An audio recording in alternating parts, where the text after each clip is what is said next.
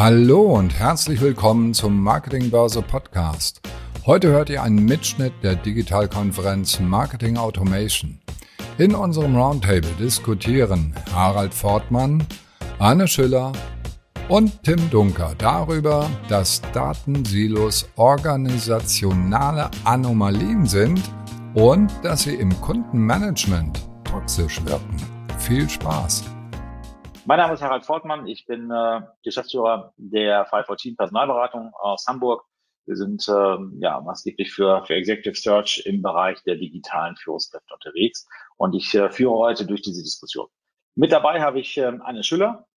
Anne Schüller ist äh, Managementdenkerin, äh, Bestsellerautorin, unter anderem eben auch ein Buch äh, zusammen mit Norbert Schuster im Haufe Verlag äh, rausgebracht zum Thema Marketing Automation. Das heißt, Sie kennt das, äh, das Thema, über das wir ja heute und die nächsten Tage hier auf dieser Konferenz sprechen, äh, sehr gut und ähm, ist eben Business Coach mit Schwerpunkt auf kundenfokussierte Unternehmensführung. Auch ein Thema, was gerade in der Pandemiezeit doch nochmal deutlich einen Antrieb bekommen hat. Ne? Das Buzzword Customer Centricity, um, um es gleich mal zu identifizieren, ist natürlich gerade in der Pandemie nochmal extrem an, an Bedeutung gestiegen. Weiterhin mit dabei haben wir Tim Dunker. Tim Dunker ist ein ausgewiesener Touristikexperte, ähm, hat äh, seine Karriere 1995 ja schon bei Berg und Meer begonnen, hat einen kurzen Exkurs dann mal gemacht und ist 2011 dann als Geschäftsführer des Unternehmens auch zurückgekehrt und ähm, hat äh, hier, wird uns hier einfach mal Einblicke geben, auch äh, was äh, für ihn äh, in der ganzen Customer Journey passiert und äh, wir werden auch gleich mal kurz einen Ausblick auch mal wagen, wie es die Touristikbranche überhaupt nach dieser ganzen Zeit auch geht. Ja. Anfangen würde ich gerne aber hier mit äh, Anne Schüller. Die beiden haben äh, jeweils ein Statement auch zu dem Thema vorbereitet und äh, damit steigen wir jetzt mal an. Äh, liebe Anne, wenn du jetzt einfach mal beginnen würdest. Ja, also das Wichtige ist, ich komme aus der Praxis. Ich habe äh, lange Jahre im Sales und im Marketing, auch in der Touristik übrigens, äh, und in vielen verschiedenen anderen Branchen gearbeitet. Und ich bin jetzt seit 20 Jahren selbstständig und äh, ich habe mich eben zu Anfang sehr stark auf das äh, Thema Kundenbeziehungsmanagement äh, fokussiert. Ja, speziell also meine Begriffe waren Kundenloyalität, meine Begriffe waren äh, Empfehlungsmarketing, äh, meine Begriffe war seit 2012 ähm, Touchpoints und Touchpoint Management.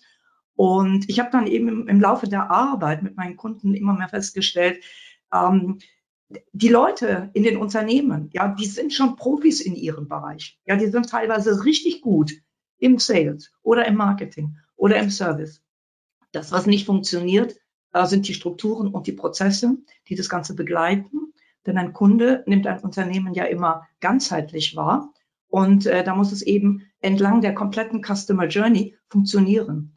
Und wenn es nur an einer Stelle klemmt und wenn nur ein einziger Anbieter patzt, egal ob das ein externer ist oder interner Mitarbeiter, wenn der patzt, dann ist aus Sicht des Kunden diese Firma, also ich sage jetzt mal hier konkret Berge und Meer schuld. Und ähm, das war's dann äh, mit der Kundenbeziehung. Ja, das heißt, also wenn der eigentliche Knackpunkt doch die Strukturen und die Prozesse in den Unternehmen sind, dann macht es gar keinen Sinn, immer tiefer in die Expertise des Marketingmanagements oder des Kundenmanagements oder der Customer Journeys hineinzugehen, sondern wenn das doch der Knackpunkt Nummer eins ist, und das sagt nicht ich, nicht nur ich, das sagen ja viele und äh, alle, die im Unternehmen sind, sagen das äh, hinter vorgehaltener Hand auch. Wenn das also der Knackpunkt Nummer eins ist, dann müssen wir uns als erstes doch mit den Strukturen und mit den Prozessen im Unternehmen beschäftigen. Und da steht natürlich das Thema ähm, nicht nur Silo-Denken, sondern vor allen Dingen Silo-Handeln und ähm, die damit verbundenen äh, pyramidalen Strukturen, alpha-hierarchischen Strukturen, die wir immer haben, die stehen dann sofort zur Diskussion. Ja, und das wäre eben das Thema, ähm, wo ich ganz äh, gerne hier noch ähm, ja, das ein oder andere einbringe und natürlich auch gerne mit den Teilnehmern in die Diskussion gehen möchte. Wunderbar. Ähm, würdest du denn äh, sagen, dass äh, das ganze Thema ähm, ja, Silo-Denke, Strukturen, was ist, was erst durch die Digitalisierung oder durch die digitale Transformation äh, bedingt wurde? Oder ähm, ist das, ist das äh, alter Wein in, in neuen Schläuchen?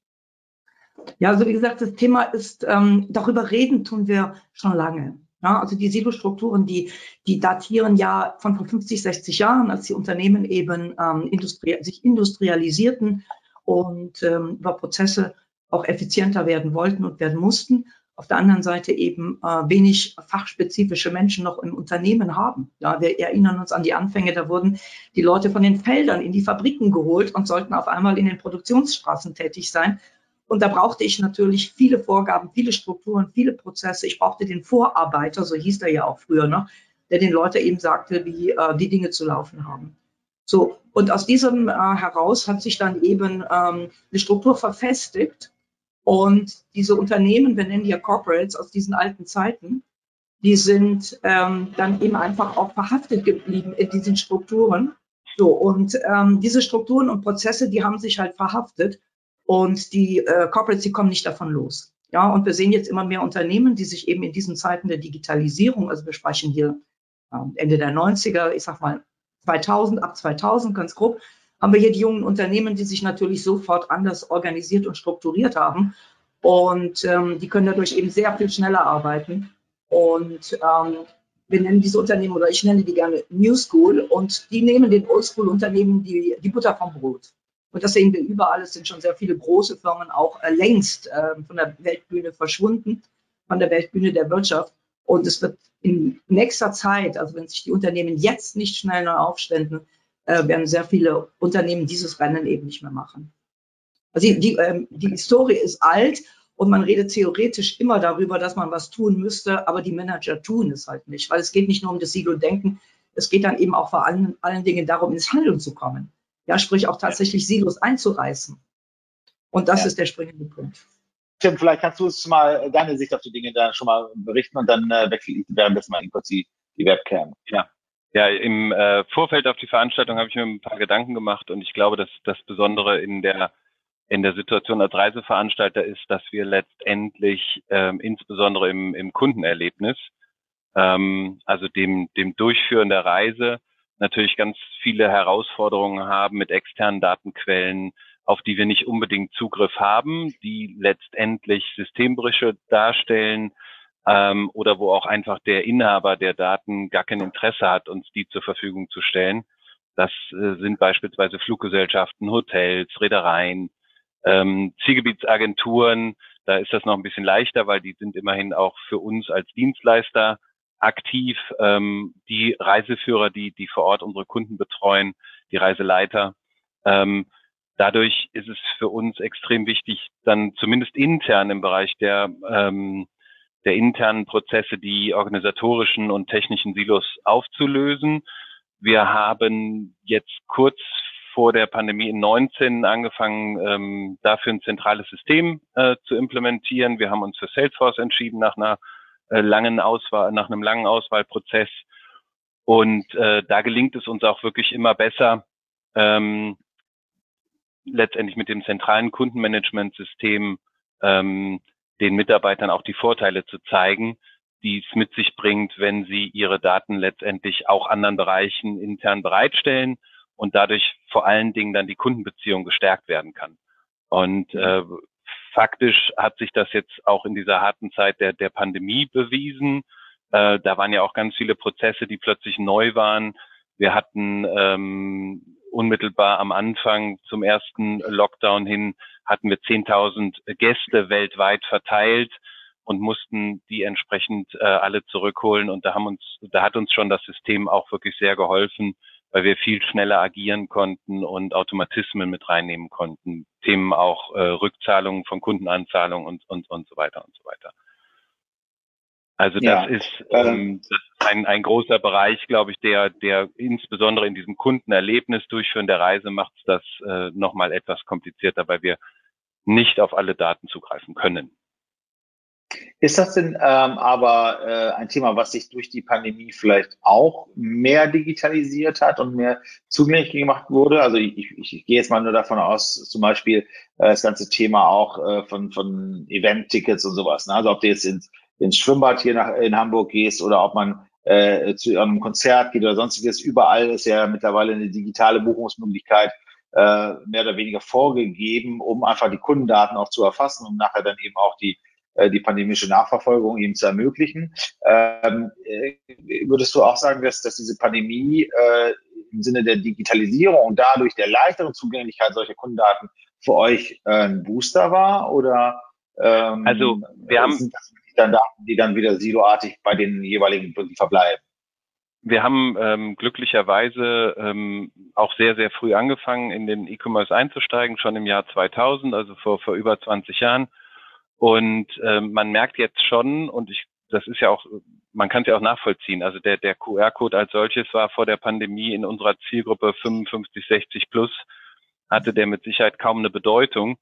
Ähm, meine Mutter 80 äh, weiß jetzt mit dem QR-Code umzugehen. Ähm, also das ist an der Stelle natürlich ein, ein absolutes, äh, eine absolute Hilfe gewesen, um letztendlich äh, die Digitalisierung beim Kunden in diesen Bereichen auch nach vorne zu bringen und auch die, die Leichtigkeit damit umzugehen äh, zu erhöhen. Ähm, auf der anderen Seite muss man aber auch sagen, ähm, wenn man jetzt aktuell reist, ähm, dann ist es in jeder Destination wieder anders. Es ist kompliziert. Ähm, an, an, an vielen Stellen durch diese Prozesse der, der Anforderungen der einzelnen Destinationen durchzusteigen und das alles ähm, vorzubereiten, um die Reise auch durchführen zu können. Da kann man wirklich nur hoffen, dass das auch standard, noch mehr standardisiert wird weltweit, ähm, damit halt das Reisen auch ähm, jetzt nachhaltig wieder, wieder äh, stärker, stärker ans Laufen kommt. Ja. Vielleicht mal interessant auch für, für uns alle hier, ähm, die Tourismusbranche ist ja eine der Branchen, die am stärksten gebeutelt war, jetzt auch durch die Pandemie, neben Gastronomie und äh, vielleicht auch der, Einzelhandel per se. Der konnte sich natürlich irgendwie auch Richtung E-Commerce äh, retten, aber bei euch waren ja die Grenzen geschlossen. Die Leute hatten auch Angst vor der Reise. Ähm, ist das Geschäft zurückgekehrt? Ist die Sicherheit wieder da oder haben wir äh, insbesondere anhand der heute ja äh, höchsten Zahl, die wir je hatten an Neuinfektionen, dann doch wieder jetzt so, so einen Rückfall äh, zu erwarten? Also die, die, die Confidence der Kunden ist, glaube ich, ähm, ist deutlich besser geworden. Selbst mit den hohen Zahlen aktuell spürt man nicht solche Einbrüche wie noch vor einem Jahr. Also vor einem Jahr hat man das wirklich sofort gespürt. Da war es ein, ein, ein, ein Horror, dass wir Ende Dezember in, in äh, Neukundengewinnungsmaßnahmen investiert haben, weil der Sommer lief ja gut und dann war nicht absehbar, äh, was, was passiert. Ähm, da war quasi wie vor die Wand gefahren, von jetzt auf gleich das Geschäft weg. Ähm, man spürt sicherlich jetzt in, in, in der aktuellen Woche auch leichten Rückgang, äh, je nachdem, wie, wie letztendlich auch die Presselage ist zu den Themen, aber ist bei weitem nicht mehr so, so stark wie, wie vorher und die Kunden sind schon relativ sicher, dass sie im nächsten Jahr reisen können. Äh, bei uns ist es jetzt so, dass, dass aktuell 85 Prozent der Buchungen fürs nächste Jahr stattfinden. Ähm, das heißt, da ist auch noch eine gewisse, gewisser Vorlauf hin und die Durchführungswahrscheinlichkeit ist halt jetzt mittlerweile natürlich um ein Vielfaches höher als äh, vor der Impfkampagne und vor den Möglichkeiten der Impfung. Also an der Stelle, es, es, das Geschäft kommt zurück. Ähm, ich glaube, Veranstalter, die einen stärkeren Schwerpunkt auf Deutschland oder auf nahe Destinationen haben oder auch das klassische Badereisegeschäft, wird sich noch etwas schneller erholen als der Schwerpunkt, den wir haben, beispielsweise mit Rundreisen oder mit Kreuzfahrten, ähm, weil natürlich auch, sagen wir mal, ein Land wie China lässt noch gar nichts zu oder oder ähm, Japan äh, zählt zu unseren Destinationen, Südafrika, Namibia, Botswana. Da ist halt, äh, da ist natürlich noch der Dämpfer etwas größer. Aber die Sehnsucht der Kunden ist da. Wir haben gestern äh, einen brandneuen Katalog verschickt und der ist bei den Kunden angekommen und das hat sich auch, wie gesagt, sofort bei uns auf der Webseite und im, im Callcenter bemerkbar gemacht. Das ist das Schöne. Ja, toll. Also das mit der mit der Sehnsucht kann ich nur bestätigen. Ich bin ja auch ein großer Reisefan und äh, es, es fehlte schon, das muss man sagen, äh, auch wenn wir immer wieder versucht haben, trotzdem mal auszubrechen und, und kleinere Reisen zumindest zu machen. Aber deshalb haltet, haltet weiterhin durch. Äh, ja, ich glaube, danke. der Markt wird euch danken. Äh, der Nachholbedarf ist groß und äh, ich glaube, äh, die guten Jahre stehen euch noch bevor, das ist schon mal gut.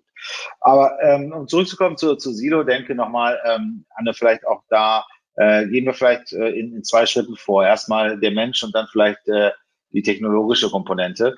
Ähm, ja. Was ist bei, aus deiner Sicht der, der, der, der größte Hinderungsgrund, dass, äh, dass Menschen, Führungskräfte vor allem äh, eben immer noch diese Silo-Denke haben und und äh, gar nicht so partizipativ und kollaborativ und New Work mäßig, um, um alle Buzzwörter mal zu nennen, ähm, agieren, wie, wie doch die Medien es immer propagieren.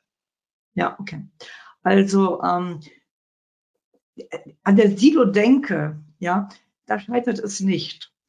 Ähm, in der Denke sind die Manager, also ich sage jetzt mal Manager, also Führungskräfte, ähm, Silo-Vorsteher nenne ich die auch gerne. Ähm, in der Denke sind die schon so weit, ja, dass die sagen, und wie gesagt, hinter vorgehaltener Hand sagen die mir auch oft, Mensch, Frau Schüller, Anne, ich weiß ja, dass das blöd ist und ich weiß ja, wie sehr uns das behindert. Ja, und wie, ich weiß ja, wie sehr plötzlich, wenn wir auch ähm, wirklich aus Pollenkräften arbeiten, wir uns da plötzlich ähm, ein anderer Touchpoint oder die Verantwortlichen an dem anderen Touchpoint ähm, die Karre in den Dreck schieben. Ja, unter vorgehaltener Hand, das wissen die alle und die würden auch gerne was machen. Nur ähm, das dann auch in die Tat umzusetzen, das funktioniert halt nicht, solange eben diese alte, ähm, diese alten hierarchischen Strukturen und da gehört eben, da gehören jetzt sehr viele Stellschrauben dazu, solange diese äh, Strukturen nicht voll aufgebrochen werden. Ja, ich habe zum Beispiel, also wo wir Annäherungen natürlich haben, zwangsläufig haben müssen, wenn wir äh, in Marketing, Automation denken zwischen Sales und Marketing. Ja, wenn wir über Touchpoint, ähm, Customer Journeys und Touch ähm, und Touchpoints und, und Customer Experience denken, dann müssen wir noch viel breiter aufmachen, weil eine Customer Journey, die geht ja immer quer durch die ganze Unternehmenslandschaft und darüber hinaus. Ja, speziell auch in der Touristik ähm, äh, wo natürlich auch das, ähm, äh, was Tim, was du eingangs sagtest, wo auch die externen Dienstleister eine Rolle spielen. Wenn die murksen, dann ist auch Berge und Meer nicht mehr äh, tragbar. Ja, zum Beispiel. So. Aber wenn wir intern bleiben, dann haben wir die Customer Journey eben quer durch die ganze Unternehmenslandschaft. Und äh, Silos sind aber immer äh, top-down organisiert. Oben wird gedacht, unten wird gemacht. Und da finden die ersten Annäherungen zwischen Sales und Marketing, die finden jetzt zwangsläufig statt. Ja, aber dann habe ich den äh, Marketingchef, äh, sehr oft auch eine Marketingchefin. Und dann habe ich den Vertriebschef, sehr oft einen Vertriebschef. Ja, und dann geht es eben darum, ähm, zum Beispiel schon mal, also wenn wir jetzt unsere Silos zusammenschmeißen, wer ist dann der Chef von, von allem? Ja, wird es der Mann, wird es die Frau? Also einer von beiden ist unglücklich, weil ich brauche dann keine zwei Chefs mehr. Also das sind sehr menschliche Sachen an der Stelle, weil du ja sagst Mensch und Technik oder da, da wollten wir ja hinfokussieren. Ähm, das sind sehr äh, emotionale Themen, das sind sehr, sehr menschliche Themen. Und da muss man natürlich gute Lösungen finden. Und dann finden eben nur diese Annäherungen statt. Ja, das heißt, mir sagen die Leute dann, ja, aber wir reden ja miteinander. Ja, und, ja, wir reden ja miteinander, ja, immerhin. Ja, oder wir setzen ja uns zusammen. Oder wir haben uns auch jetzt schon zusammen eine Projektgruppe gemacht. Und ich arbeite sogar mal bei denen mit, damit ich ein bisschen mehr weiß, wie die da arbeiten, wie das bei denen funktioniert. Und es reicht eben nicht. Ja, die Silos dürfen nicht bestehen bleiben und man äh, ist nur ein bisschen kooperativer miteinander, ähm, sondern Silos aufbrechen würde bedeuten, ich entferne mich eben von dieser äh, klassischen Silo-Top-Down-Organisation und gehe hin zu Kreisorganisationen. Also zirkuläre Organisationen, sagt man dazu, Kreisorganisationen, ja, die wir ja immer ähm, mehr auch sehen, ja, in den jungen Unternehmen fast immer letztlich, wenn wir es äh, bildlich dargestellt haben, mehr oder weniger Kreisorganisationen mit ganz Führung äh, oben drüber, ganz wenig Führung oben drüber oder auch Unternehmen, die also wirklich sich komplett in Kreisorganisationen verwandelt haben. Und in dem Kreis, da ist eben jeder, der mit dem Kunden zu tun hat, arbeitet selbst organisiert. Jeder, der mit dem Kunden zu tun hat, arbeitet selbst organisiert. Da würde ich jetzt in der Touristikbranche sagen, also alle, die mal mit, äh, mit der Kundenreise als solche zu tun haben, arbeiten mit. Aber in dem Kreis werden auch dazu gerufen Airline-Leute, ja, die auch mitarbeiten oder Leute vom Flughafen, vom, von der Destination, ähm, von der Ankunftsdestination zum Beispiel. Die arbeiten punktuell in diesen Kreisen mit, um ein Erlebnis aus einem Guss zu formen. Das heißt, was wir erreichen wollen, ist eine ganz andere Form von Organ Organisation, nicht nur eine Annäherung im Denken, sondern eine Organisationsveränderung im Handeln. Und das ist halt so irre schwer, ja, weil am Schluss haben wir eben mit all den Menschen zu tun, die in einer neuen Organisation anders agieren müssen. Und da hängt so viel dran, da ist an so viel Schräubchen zu arbeiten, dass viele Unternehmen einfach das Gefühl haben, das schaffen wir sowieso nicht. Schon gar nicht in Pandemiezeiten, wo wir ganz andere Themen haben, wo wir gucken, dass wir uns ähm, über die Zeit retten können, zum Beispiel. Ja, aber ich bin ganz sicher, ja. wenn sich jetzt wieder settelt, dass äh, die, die, die viele Organisationen jetzt auch, wo endlich Kundenzentrierung jetzt mal wirklich oben dran steht, dass viele Organisationen zwangsläufig sich auch jetzt mit, äh, mit dem Thema, wie organisieren wir uns ähm, neu auseinandersetzen müssen. Das geht gar nicht anders, weil die viel zu langsam sind. Die Entscheidungsprozesse sind zu lang, langsam. Es fällt vieles durch Rost, weil man hat sich dann doch nicht abgestimmt, hat doch was vergessen. Es werden Dinge doppelt gemacht ähm, und andere Dinge werden gar nicht gemacht und manche Dinge gut und manche Dinge schlecht und der Kunde verzeiht halt nichts mehr. Ja, das ist der andere Punkt. Wenn es an irgendeiner Stelle klemmt und was nicht klappt, dann ist er sofort online und erzählt dem öffentlichen Anwalt, also der Online-Community, erzählt er, mit denen geht's gar nicht und vertreibt auf diese Art und Weise eben die neuen, das ist eben der Effekt, der gar nicht, oft nicht gesehen wird, der vertreibt die neuen Interessenten, weil die neuen Interessenten kommen ja erstmal online und schauen sich vor allem an, was sagen denn andere? Welche Erlebnisse haben die? Welche Erfahrungen ja. haben die gemacht? Und man ist irre schnell vertrieben, weil es gibt eben einfach Möglichkeiten. Ähm, es haben ja doch äh, erfreulicherweise eine Reihe von Veranstaltern, wenn man jetzt konkret in der Branche bleibt, überlebt. Und wir haben einfach die Möglichkeit, zu jemand anderen zu gehen, wenn wir das Gefühl haben, uh, da gibt es viel, ähm, viel Negatives zu berichten. Hm. Kannst du das so bestätigen, Tim? Ist das bei euch die Herausforderung gewesen, äh, gerade auch personelle Entscheidungen zu treffen äh, oder Strukturen zu verändern, um, um eben ähm, diese Kreiskommunikation, wie Anna das gerade genannt hat, äh, ähm, ins Leben zu bringen? Ähm, also ja, da, da ist, also wir haben die Zeit auch genutzt, wobei man natürlich auch sagen muss, wir hatten natürlich auch mit, mit viel Kurzarbeit um uns über den, über die Runden gehalten, aber wir haben beispielsweise es auch geschafft, ähm, branchenfremde Themen plötzlich zu machen. Wir haben ähm, für das Land Rheinland-Pfalz exklusiv die ähm, telefonische Impfterminvergabe durchgeführt mhm. für 4,1 Millionen Bürger in Rheinland-Pfalz und ähm, haben da in der Spitze vier Callcenter äh, geführt äh, im Auftrag des Landes und ähm, haben dadurch natürlich auch nochmal komplett neue Erfahrungen bekommen, mussten mit neuen Systemen, die wir andocken mussten, hatten aber auch, wie gesagt, mit unserer CRM-Lösung da äh, eine hohe Flexibilität auch für, den, für das Landesprojekt ähm, äh, Themen zu verbessern. Ähm, was Anne eben meinte, natürlich wäre es ein Traum, wenn wir in dem Kundenerlebnisbereich der Durchführung einer Reise diese unterschiedlichen Parteien äh, zusammen äh, zum Zusammenarbeiten bringen könnten. Das gelingt in manchen Bereichen, aber ein großes Thema in der Branche ist natürlich auch äh, der, der Zielkonflikt, dass jeder am Ende den Kunden direkt haben möchte. Ähm, mhm. Ob das jetzt eine Reederei ist oder ein Hotel oder eine Fluggesellschaft, ähm, da kommt halt, äh, da, da steht leider bei all diesen Parteien in Summe nicht der Kunde im Fokus. Also der Kunde steht zwar im Fokus, aber nicht sein, äh, sein Leiden oder seine, seine Zufriedenheit, sondern die Tatsache, wie komme ich an den Kunden, steht im Fokus.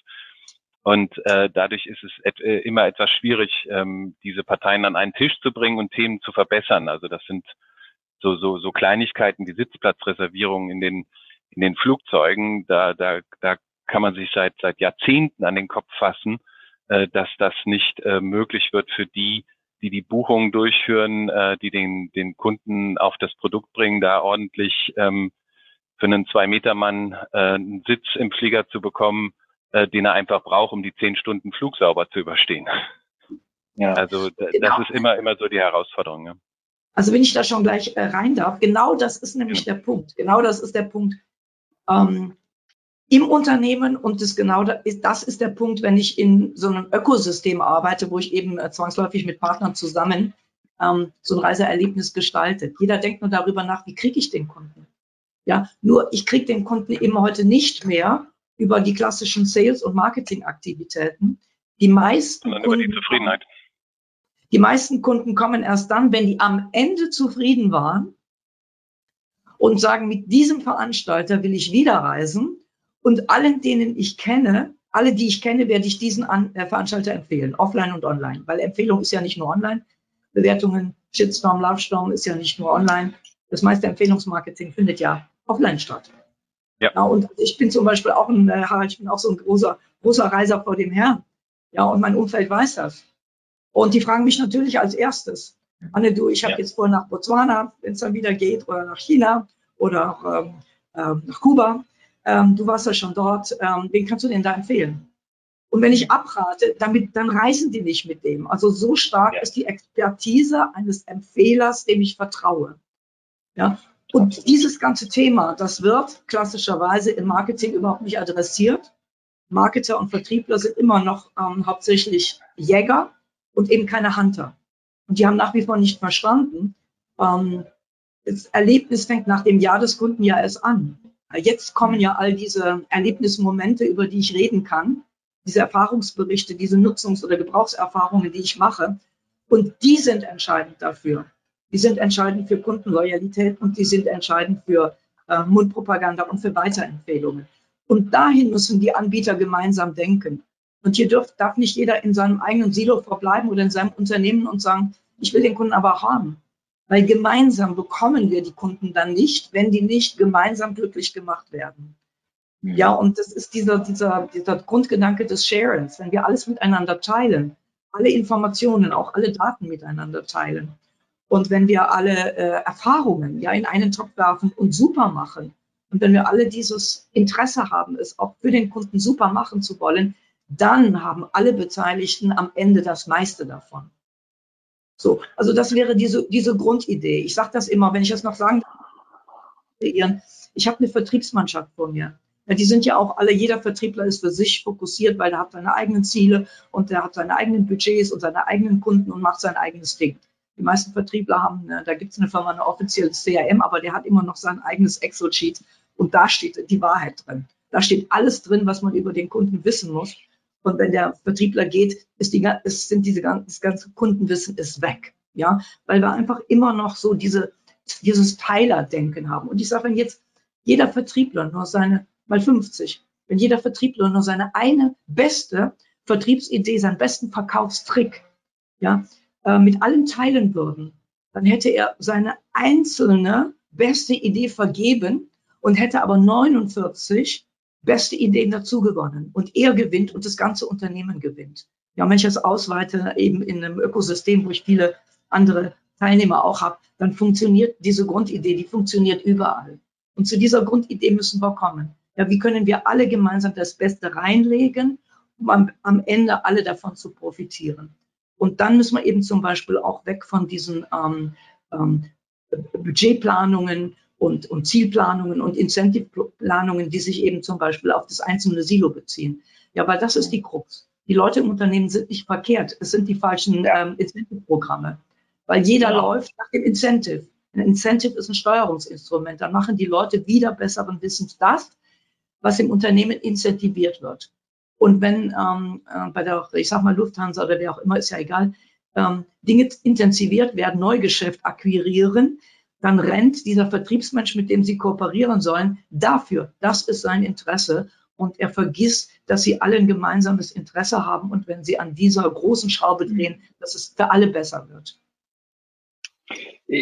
Gut, dass du da auf, auf den Punkt gekommen bist, weil das war ja auch, auch mal eine Frage oder mein, mein Statement gewesen, auch das, das Thema KPIs oder Incentivierung, das ist genau der Punkt, weil wir sehen das ja an auch an Unternehmen wie äh, zum Beispiel, äh, nehmen wir mal eine, eine Hokoburg, ja, die eben nicht äh, gewinnorientiert ist, sondern wo der Vorstandsvorsitzende äh, seine Vertragsverlängerung bekommt, wenn ein gewisser Grad der Kundenzufriedenheit erreicht ist ja, weil das der Verein auf Gegenseitigkeit ist. Das heißt, sie haben eine Nullnummer, die sie äh, fahren, weil als andere wird ja zurück an die, an die Mitglieder ausgeschüttet, sondern deren Haupt-KPI und siehe da, äh, da ändern sich natürlich sofort äh, die Denke und äh, es wird alles in Richtung des Kunden gemacht. Und wir praktizieren schon seit längerem die Empfehlung auch an unsere Kunden, wenn sie ankommen und ähm, äh, die Rolle eines Chief Sales Officers äh, belegen wollen, äh, darüber nachzudenken, äh, daraus einen Chief Revenue Officer zu machen, äh, der nämlich dann auf einmal äh, auch die, die, also grundsätzlich alle Vertriebsmodelle, aber eben auch die Akquisitionsmodelle, das heißt Marketing und auch Customer Support unter sich hat.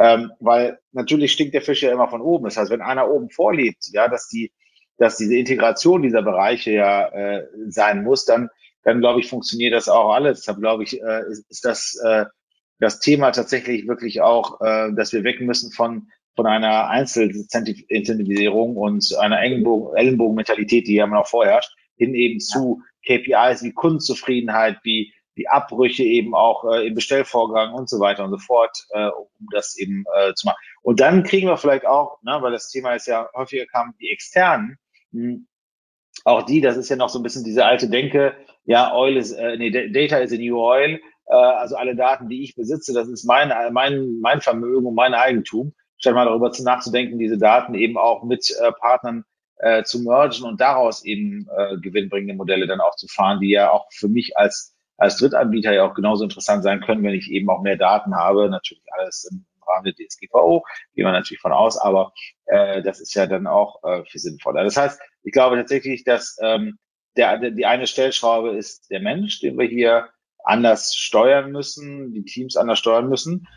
Wenn ihr das nächste Mal live bei unseren Experten-Roundtables mit dabei sein wollt, schaut mal auf digitalkonferenz.net vorbei. Dort findet ihr immer das Programm unserer aktuellen Digitalkonferenz.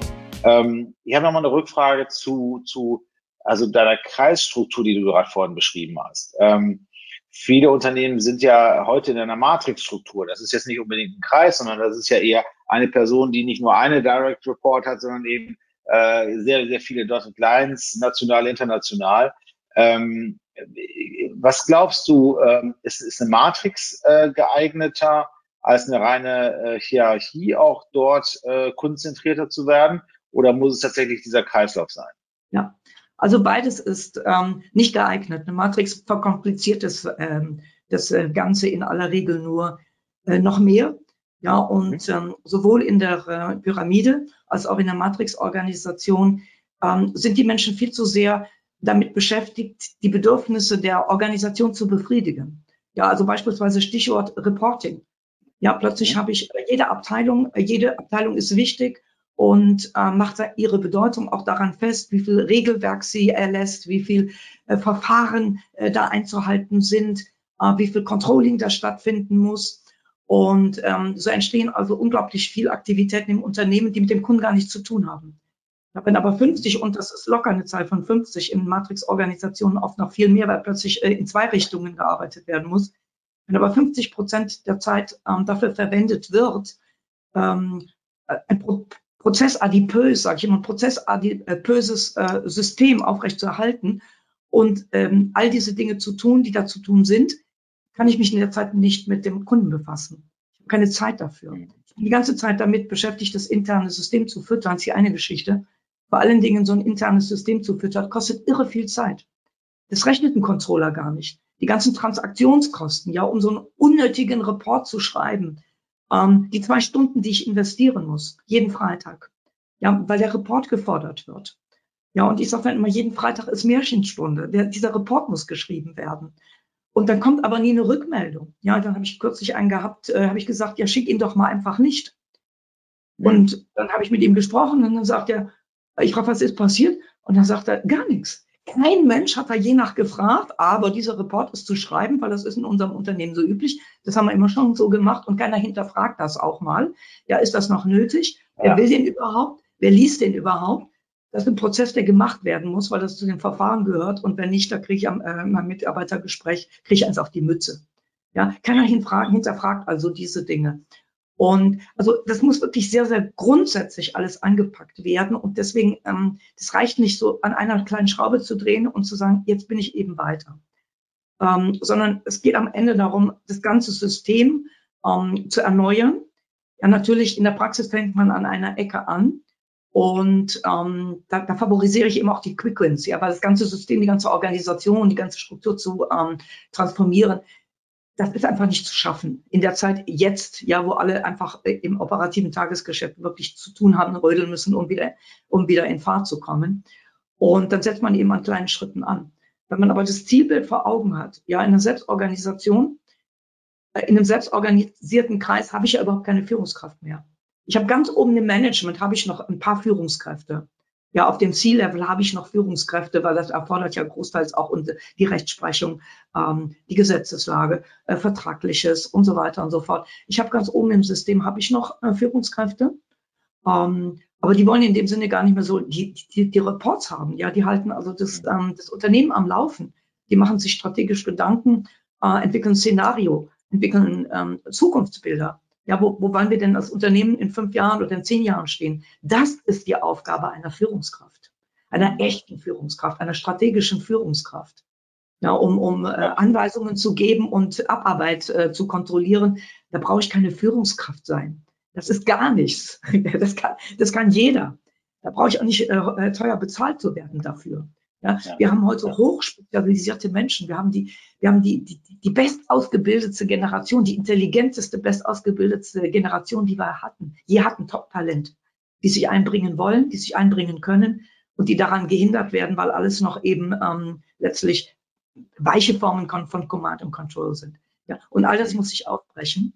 Und in dem Kreis findet eben maximale Selbstorganisation statt. Das heißt, man lässt die Leute wirklich ähm, arbeiten. Man gibt ihnen natürlich einen Rahmen vor, was ist drin, was ist draußen, wo ist die Waterline. Ja, also niemand bohrt äh, Löcher, äh, sodass Wasser ins Boot kommt. Also einen großen Rahmen, paar Regeln des Miteinanders, äh, die braucht es. Aber ich brauche ein ganz großes Spielfeld, damit die Leute einfach das Spiel ihres Lebens spielen können. Und das vergleiche ich gerne mit dem Fußballplatz, zum Beispiel der Trainer. Das ist ja nicht der Trainer, der die Elfmeter schießt, ja, sondern der beste Spieler ähm, spielt die Elfmeter. Der sorgt dafür, ähm, dass die die Regeln kennen und dass die super trainiert sind und dass die Motivation spätestens in der Pause bekommen. Ja, und ein paar Mal äh, brüllt er noch ein bisschen was oder auswechselt mal aus, aber im Wesentlichen die Jungs oder Mädels, die spielen das Spiel ihres Lebens und die haben ein anderes Ziel, als ähm, dem Unternehmen ähm, Gewinne zu scheffeln, sondern die wollen einfach ja was von Bedeutung tun. So. Und wenn man das alles nimmt, dann kann man auch durchaus den, den Menschen heute zutrauen in selbstorganisierten Kreisen. Ja, und deswegen ist es äh, das Bild eben des Kreises, weil ich habe jetzt kein Oben und Unten mehr. In der Kreise, Im Kreis arbeiten alle auf Augenhöhe miteinander. In einem Kreis vernetzt sich auch jeder mit jedem. Ja, in der klassischen Organisation, ich sag mal, unten der kleinste Fisch in dem einen Silo, der darf ja gar nicht direkt mit dem CEO, äh, C, äh, CFO oder was reden. Das muss über seine Führungskraft einmal quer durchs Unternehmen gehen. Ja, Entscheidungsprozesse, die laufen dann, weil die die Silos rauf und runter müssen, äh, dauern die irre lange. Ja, dann wartet man ständig in dem einen Silo, dass das andere Silo mit seiner Arbeit fertig ist und kann auch nicht weitermachen, wenn die irgendwie ähm, ähm, aus irgendeinem Grund ähm, äh, äh, ja plötzlich in, in Verzug geraten sind. Ja, also da, ja, dahinter ja. ganz viel, was man optimieren kann, soll und muss, weil der Kunde es nicht mehr akzeptiert. Und da gibt's also, wenn ihr mir erlaubt, ähm, vielleicht noch später oder so oder gleich sofort, also einfach auch konkrete Beispiele zu gehen, zu geben, wo der Kunde es einfach nicht mehr akzeptiert und die, die Firma kriegt das Ultimatum, und dann ist es noch gut gelaufen, weil der Kunde dieser Firma die Chance gegeben hat. Die meisten Kunden gehen, ohne der Firma eine Chance zu geben und ja. gehen zu einer Firma, wo das besser läuft, wo die Prozesse einfacher sind, wo man keine Zeit, unnötig Zeit investiert, äh, wo man einen Ansprechpartner hat und der ist für alles zuständig, jetzt mal als Beispiel auch. Übrigens auch nicht nur der Kunde geht, sondern ja auch der Mitarbeiter geht, ne? weil ja, auch viele Mitarbeiter auch keine Lust mehr auf dieses Spielchen haben und dann hat man eine, eine Lost-Lost-Situation, weil dann hat man den Kunden verloren und die Mitarbeiter auch noch dazu. Das ist äh, ja, also ich kann mich da auch, also wo das mit dem Reporting muss ich, weil, äh, ergänzend Harald, man verliert nicht mal die Mitarbeiter, man verliert die, man verliert die besten Mitarbeiter. Die schlechten bleiben. Genau. Man verliert genau. Die, die schlechten bleiben ja immer, das ist ja leider Gottes der Fall, ja ja, ja. Wo du das gerade mit den Reportings äh, gesagt hast, muss ich an meine, an meine Zeit äh, bei AOL zurückdenken. Wir sind ja durch einen Merger äh, äh, zusammengekommen und äh, ich habe damals die Führung übernommen und habe immer mein, äh, mit meinem Kollegen in Frankreich und Skandinavien abgestimmt, weil wir waren äh, geflutet von Reporting-Anfragen und hätten eigentlich gar nichts anderes mehr machen können.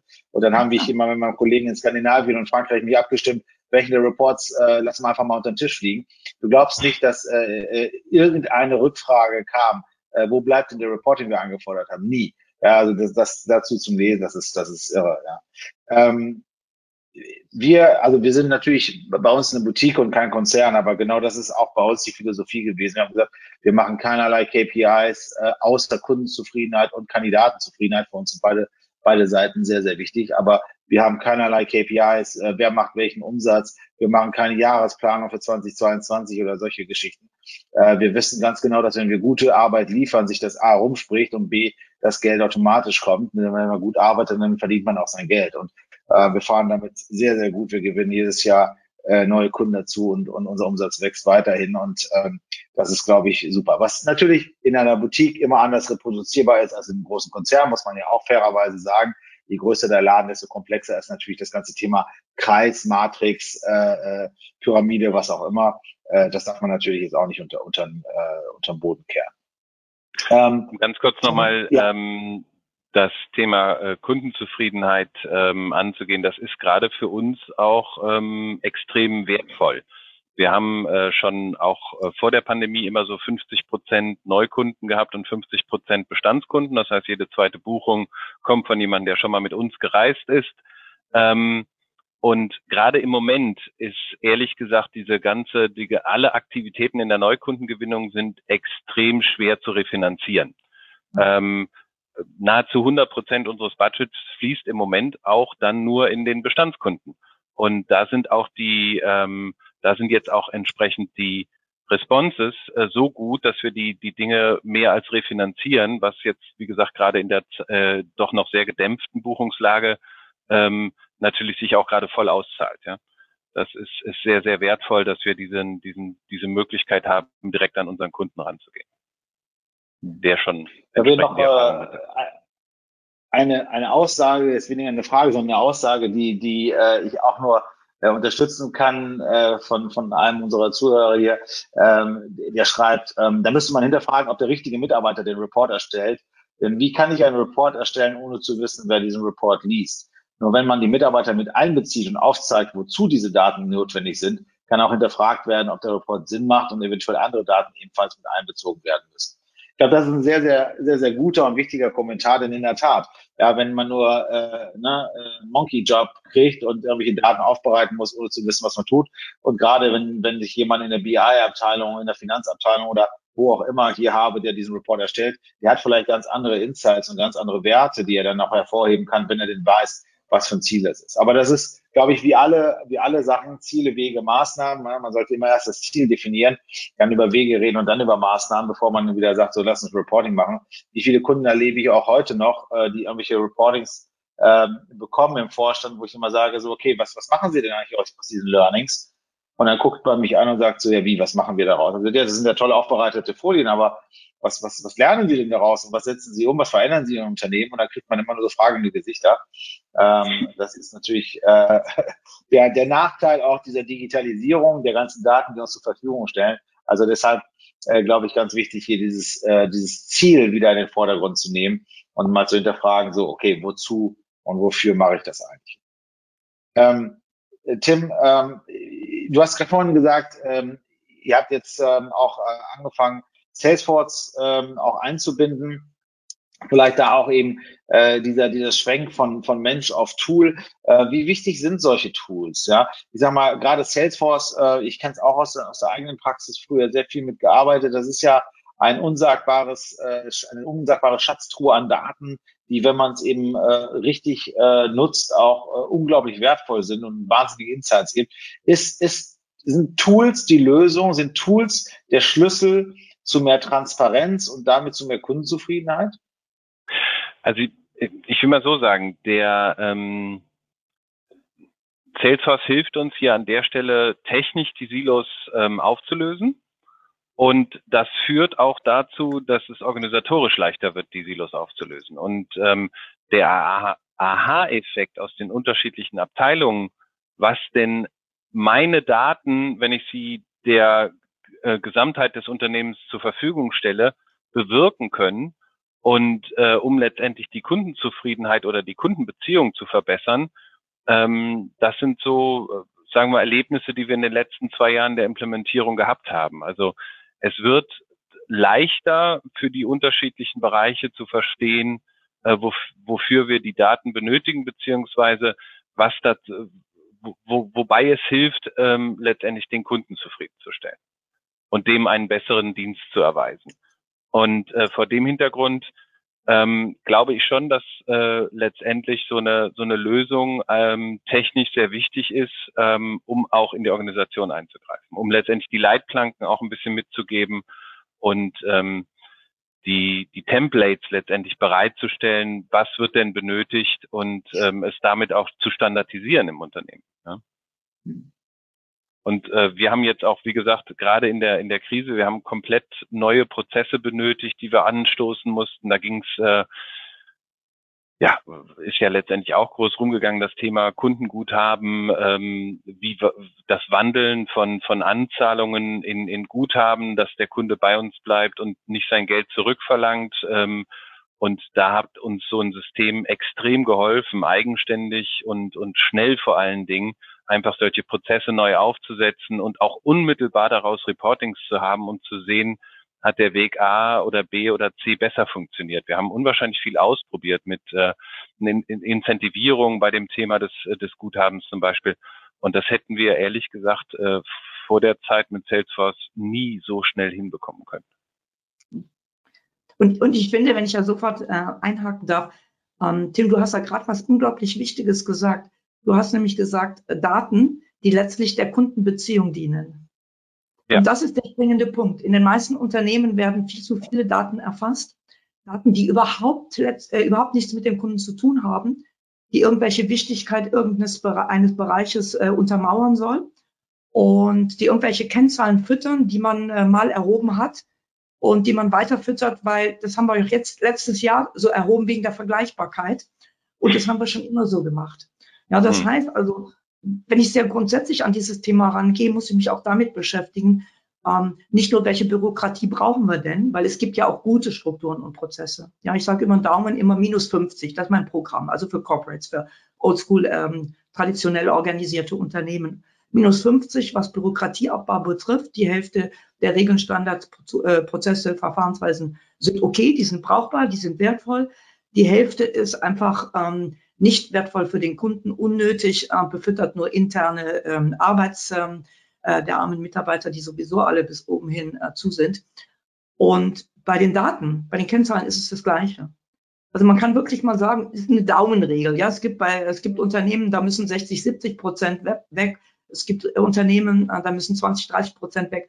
Aber unterm Daumen kann man mal sich als Zielvorgabe geben. Ja, als lockere Zielvorgabe. Schauen wir doch mal, welche Daten wir wirklich brauchen, wie zum Beispiel der Kundenzufriedenheit äh, oder der, der Kundenloyalität oder der Kunden der Weiterempfehlung dienen. Welche brauchen wir wirklich? Und alle anderen kommen weg. Und dann müssen diese Daten auch noch so gesteuert werden, dass sie letztlich auch ähm, brauchbar sind. Ich, ich nenne mal nur ein Beispiel. Also wenn man heute mit dem Callcenter spricht, dann kriegt man ja postwenden, kriegt man hinterher eine ähm, eine Mail aufs, äh, äh, äh, eine Nachricht aufs, äh, aufs Smartphone. Wie war, wie war Ihr Erlebnis? Wie war Ihr gerade Ihr, äh, Ihr Kundenerlebnis? Sind Sie zufrieden und so weiter? So, das sind alles Informationen, die dienen nur dazu, interne Systeme zu befeuern. Ja, weil solange ich nur ein Datum habe, ja, ich äh, äh einen, einen, einen Wert habe, ja, ich war äh, zufrieden oder weniger zufrieden oder gar nicht zufrieden, das hilft dem Unternehmen überhaupt kein bisschen. Das Einzige, was dem Unternehmen hilft, wenn man mich anspricht und sagt, du Anne, bei diesem Erlebnis, was du gerade hattest mit dem Agent, wenn es eine Sache gibt, die der beim nächsten Mal besser machen oder die für alle Kunden äh, wertvoll wären, dass man die besser machen können, welche eine Sache wäre das? Und ich gebe eben einfach diesen, diesen wertvollen Hinweis als Kunde, ja, in der Kundenbeziehung, die ich ja aufrechterhalten möchte, was dieses Unternehmen besser machen kann. Das ist wertvoller als tausend ähm, mal so einen Wert zu bekommen, ich war mittelmäßig zufrieden. Ja, und da müssen wir hin. Welche Daten sind denn wirklich bloß, weil wir interne Systeme befüttern und welche Informationen helfen uns denn wirklich weiter, Kundenzufriedenheit zu erhöhen und die immer anspruchsvoller werdenden Kunden auch zu begleiten und mit denen gleichzuziehen, weil wir verlieren, die Unternehmen verlieren die Kunden, weil die zu langsam sind und die, die Kunden sind viel schneller unterwegs. Ja, und wir haben auch diesen Begriff der, ähm, der Liquid Expectation ja, die besagt, ähm, es geht eben nicht nur um die Erwartungen, die ich in einer Branche habe, was ich also von einem Touristikanbieter zum Beispiel erwarte. Ich habe ein äh, perfektes Kundenerlebnis gehabt, ein Wow-Erlebnis gehabt, ja, was ich jedem erzähle, der nicht bei drei auf den Bäumen ist. Und dieses perfekte Erlebnis, das will ich jetzt überall haben, weil dieser Anbieter hat mir gesagt, es geht doch. Es ist ja machbar. Und es scheint auch gar nicht so schwer zu sein. Ja, und es ist ein unheimlich hoher Standard und er geht und wieso kriegen die anderen das nicht hin? Das ist Liquid Expectation, weil die Leute sagen oft, ja, in unserer Branche macht das aber, macht man das nicht so. Oder sowas ist aber gar nicht üblich in unserer Branche. Das ist dem Kunden alles egal. Der hat ein perfektes Erlebnis gehabt und sagt, es geht, also wieso, wieso nicht bei dieser, in dieser Branche und nicht bei dem Anbieter. Ja? Und so muss man das betrachten. Und dann fällt, viel Befütterung von internen Kennzahlensystemen als reine Fleißarbeit, muss dann zwangsläufig wegfallen. Und wir müssen dahin kommen, dass jeder Kunde mir eine Idee gibt, wie ich meine Leistung verbessern kann. Das wäre, das wäre ja. ein Durchbruch in der, Kundenbeziehung. Ja, das habe ich gerade äh, witzigerweise getan, weil ich hatte ein, äh, ich hatte ein Problem mit äh, einem meiner Telekom-Tarif und habe bei der Telekom Hotline angerufen und schilderte der Dame mein Problem und sie sagte, Herr Fortmann, lehnen Sie sich zurück, ich löse jetzt Ihr Problem und Sie hören mir dabei zu. Und ich war so begeistert. Ich habe das, ich habe direkt eine Mail an den Vorstand geschrieben, habe gesagt, wenn alle Ihre Mitarbeiter und Mitarbeiterinnen so anfangen würden. Also das, ich war so abgeholt und so entspannt und dachte so, okay, sie wird alles regeln, ich muss nur noch zuhören.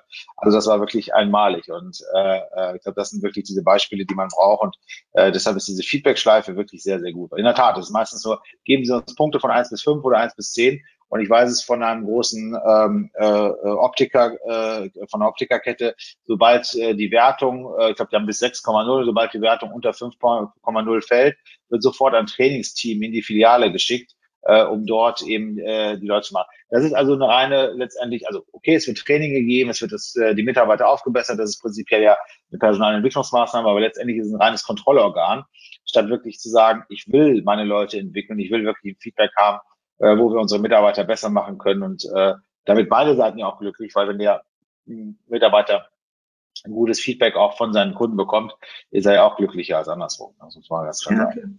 Ich möchte in Anbetracht der, ja. Und das kurz noch ein, einmal kurz äh, aufgerufen in die, in die Menge nochmal in Anbetracht der Zeit, vielleicht nochmal ganz kurzer Aufruf ans Publikum, äh, jetzt ein paar Fragen zu stellen, äh, weil wir ja gleich auch schon äh, mit der Zeit äh, zum Ende sind. Also stellen Sie ruhig noch Fragen rein.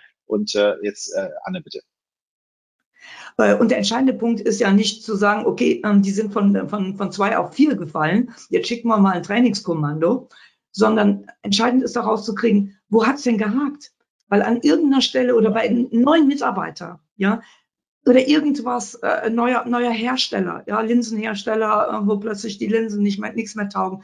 Es muss den Knackpunkt geben und ich muss diesen Painpoint finden. Und an dem setze ich an. Sonst empfinden das alle Mitarbeiter als Bestrafungsprogramm. Neun von zehn Mitarbeiter haben nach wie vor einen perfekten Job gemacht. An irgendeiner Stelle hat es gehakt. Ich weiß aber nicht wo, weil ich die Kunden nicht frage und schickt dann so ein Bestrafungskommando, ein Training über alle. Ja, das heißt, man macht an einer kleinen Stelle hat man Probleme und man macht sozusagen alle lässt man leiden, äh, weil man einfach ähm, nicht die richtigen Kennzahlen ermittelt. Und wenn ja. man nur auf Kennzahlen ist, das schlimmste Beispiel, was ich je gehört habe, ähm, da ging es um den NPS. Ich glaube, der ist auch in der, ähm, in der Gemeinde sehr bekannt. Und da wird eben nicht äh, nach dem Grund gefragt, warum gibt er eine gute oder schlechte Bewertung, sondern es zählt nur die Zahl, also vorstandstauglich. Das, er hat die Zahl ja so sehr attraktiv gemacht. Und dann wurde in einem äh, Krankenhaus wurden äh, die Ärzte auch belohnt, ähm, wenn die gute Werte hatten für die Schmerzfreiheit der Patienten. Hm. Das regt ja an, einfach noch ein bisschen mehr reinzuspritzen. Genau, und dann kann man sich vorstellen, äh, was da passiert. Am Schluss hat die Gesundheitsbehörde ermittelt. Ja, weil auch ein Arzt geht für Lob und geht für Zahlen und geht für Incentive. Wir vergessen da ganz viel Ethik und ganz viel Moral, wenn es darum geht, ähm, Erster in der Rennliste zu sein oder einen Bonus zu ergattern. Und äh, deswegen muss ganz viel, müssen ganz viel diese Systeme als solche überdacht werden. Und es darf nicht einfach so weitergemacht werden, weil wir es immer so gemacht haben und weil wir die Vergleichbarkeit zum letzten Jahr brauchen. Wir müssen dann irgendwann mal wirklich cutten und sagen, Leute, setzt uns, lasst uns mal menschlich miteinander reden und mal gucken, was tun wir da eigentlich? Was tun wir unseren Mitarbeitern an und was tun wir unseren Kunden an? Und lass uns jetzt mal grundsätzlich es anders und es besser machen. Tim, was äh, unternimmst du, um äh, deine Leute ähm, im Unternehmen zu motivieren, eben auch mehr Richtung Kundenzufriedenheit zu denken und äh, interdisziplinärer zu arbeiten? Gut, aktuell haben wir natürlich die größte Herausforderung, die Mannschaft zu motivieren aus der Krise heraus. Ja. Ähm, das ist, ist in der gesamten Tourismusbranche so. Wir sprachen ja eben schon mal dazu, Harald, ähm, dass die Leute überhaupt in der Branche bleiben, an die Branche glauben. Ähm, das heißt, das ist so ein, so, ein, so ein wichtiger Aspekt. Beispielsweise hat im Übrigen einfach auch der, der branchenfremde Auftrag der Impfterminvergabe hat dazu beigetragen, äh, für die Mitarbeiter, die sich da einbringen konnten. Also wir hatten nicht nur die Callcenter-Mitarbeiter, sondern auch bis zu 100 äh, Mitarbeiter beim Reiseveranstalter, die hier bei der Hotline helfen konnten. Und ich glaube, das war beispielsweise dieser, dieser Kampf um den Auftrag. Äh, das war letztendlich äh, dann auch ein, ein, wichtiger Bestandteil für die Motivation. Ähm, und ansonsten, ähm, wie gesagt, im Moment ist für uns äh, ist, ist der Aspekt äh, sehr, sehr wertvoll, den den Mitarbeitern auf allen Ebenen aufzuzeigen, ähm, wie wertvoll äh, die Kundenzufriedenheit für uns als Unternehmen im, im Gesamten ist. Und ähm, äh, das ist letztendlich äh, ein wichtiger Aspekt, den wir auch versuchen mit dem zentralen Kundenmanagementsystem, mit dem mit dem Fokus auf 360 Grad Kundenbetrachtung ähm, letztendlich in den Vordergrund zu bringen, ähm, die Kundenbewertung ernst zu nehmen und entsprechend zu analysieren und wie wie Anne das ja auch richtig gesagt hat, die die Ursache äh, zu finden und, und nicht nur die Bewertung zu sehen. Ähm, das ist für uns ja auch ganz wichtig, dann entsprechend die Produkte umzugestalten, durchaus äh, Hotels oder Leistungsträger aus dem äh, aus der Pauschalreise rauszunehmen, gezielt, um letztendlich hinten raus ähm, dann auch die, die, die Kunden glücklicher zu machen mit dem, mit dem Erlebnis, was sie haben. Das kann manchmal, das sind ja die unterschiedlichsten Sachen. Wir haben zu viele Kunden gleichzeitig bei einer Sehenswürdigkeit. Das ist ja ähm, ähm, relativ, äh, relativ äh, umfangreich, äh, was, was dazu beitragen kann. Ja. Hm. Ja, nee, das äh, kann ich sehr gut verstehen. Ich war, komme gerade ja wieder aus, aus Paris, war drei Wochen lang äh, bei dem Christo-Projekt äh, involviert, war da Kulturmediator am Marc de Triomphe und äh, da haben wir von äh, vielen Leuten auf einem Fleck äh, genug gehabt, die drei Wochen, das stimmt. Ja, das war äh, aber eine tolle Zeit, eine tolle Erfahrung. Ja. Tim, an der Stelle vielen Dank an, an dich und dein Team, dass ihr euch auch da für das ganze Thema äh, Impfung und äh, diese Professionalisierung eingesetzt haben. Ich glaube, da können wir euch, äh, können wir euch nur danken äh, im Sinne der Gesellschaft. Das war, glaube ich, ein Schritt, um uns in eine gewisse Normalität auch wieder zurückzubringen. Ich finde das toll, wenn ihr das gemacht habt. Die Kollegen hier in Hamburg von den Online-Marketing-Rockstars haben ja auch Ähnliches gemacht hier mit, äh, mit der Stadt Hamburg. Das ist äh, schön zu sehen. Und äh, euch beiden an der Stelle, da die Zeit jetzt auch äh, um ist, äh, vielen herzlichen Dank für die, für die wertvollen Impulse. Ich glaube, das ist äh, noch ein, ein Thema, was wir über die nächsten Wochen, Monate, Jahre noch betrachten müssen. Silos lassen sich leider nicht von heute auf morgen einreißen, aber wenn wir immer wieder ein bisschen äh, gegenhämmern, dann kracht irgendwann auch das letzte Silo ein und äh, äh der Kunde äh, ist im Mittelpunkt und zufrieden, auch äh, nicht nur im PR-Statement, sondern auch in der Realität. Das war der Marketingbörse Podcast mit einem Mitschnitt der Digitalkonferenz Marketing Automation. Es diskutierten Harald Fortmann, Anne Schüller und Tim Dunker. Das war der Marketingbörse Podcast mit einem Mitschnitt der Digitalkonferenz Marketing Automation. Es diskutierten Harald Fortmann, Anne Schüller und Tim Dunker. Danke fürs Zuhören und gerne das nächste Mal live bei digitalkonferenz.net.